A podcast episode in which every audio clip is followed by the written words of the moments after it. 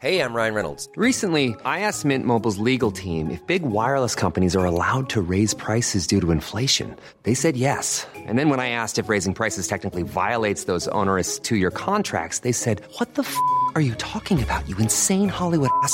So to recap, we're cutting the price of Mint Unlimited from $30 a month to just $15 a month. Give it a try at mintmobile.com slash switch. $45 upfront for three months plus taxes and fees. Promo rate for new customers for limited time. Unlimited more than 40 gigabytes per month. Slows. Full terms at mintmobile.com.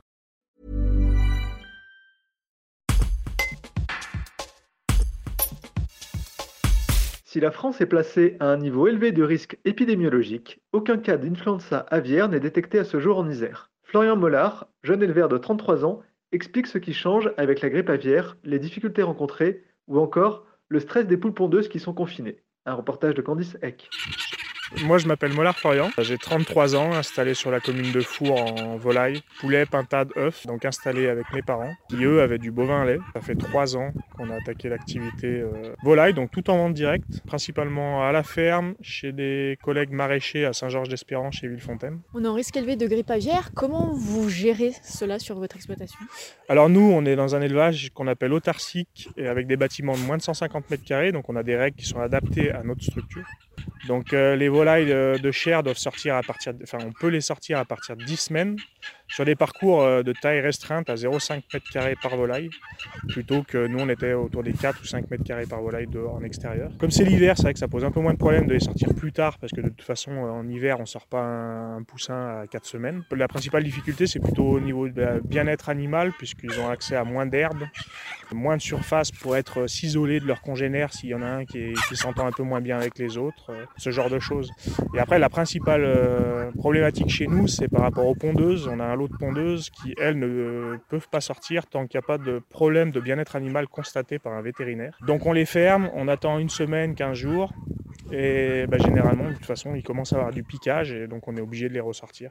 Mais bon, entre-temps, bah, il y a un stress forcément pour l'animal, une chute de ponte, une consommation augmentée d'aliments et ce genre de choses. quoi. Vous avez environ 250 poules pondeuses là qui sont confinées? Oui, c'est ça. Et justement, vous parlez de stress. Comment euh, résorber ce stress? Qu'est-ce que vous faites pour les stimuler? Alors le stress, eh ben, il faut avoir une alimentation euh, le plus équilibrée possible, euh, de l'eau euh, de la meilleure qualité possible, euh, des volailles qui, quand on les confine, soient en bonne condition physique et pas qu'il y ait déjà des problèmes sur l'élevage.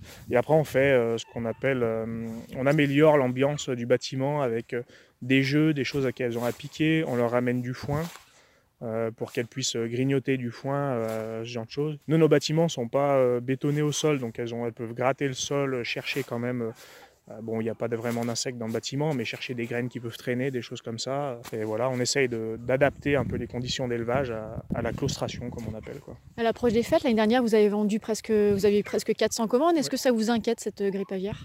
Alors, pour la partie chère, comme je disais, c'est pas le plus inquiétant parce que les volailles peuvent sortir quand même. On n'est pas dans une zone, nous, on a un gros risque de grippe aviaire. Je dis pas que ça peut pas arriver, mais on n'a pas un très très gros risque. On n'est pas dans le sud-ouest ou dans les, euh, ouais, dans les Landes, la Bretagne, etc. Euh, moi, je suis pas très inquiet pour la période des fêtes. C'est vraiment moi le problème du bien-être animal, de l'accès à l'herbe en extérieur. On est dans un, parcours, dans un système extensif où normalement nos volailles ont grand parcours, euh, peuvent manger de l'herbe, euh, voilà, sont sous les arbres, donc ils sont pas très grands, mais euh, peuvent se promener dehors. Et moi, c'est plus ça, et c'est la qualité du produit forcément, et l'image qu'on renvoie vers le consommateur qui, qui en pâtit.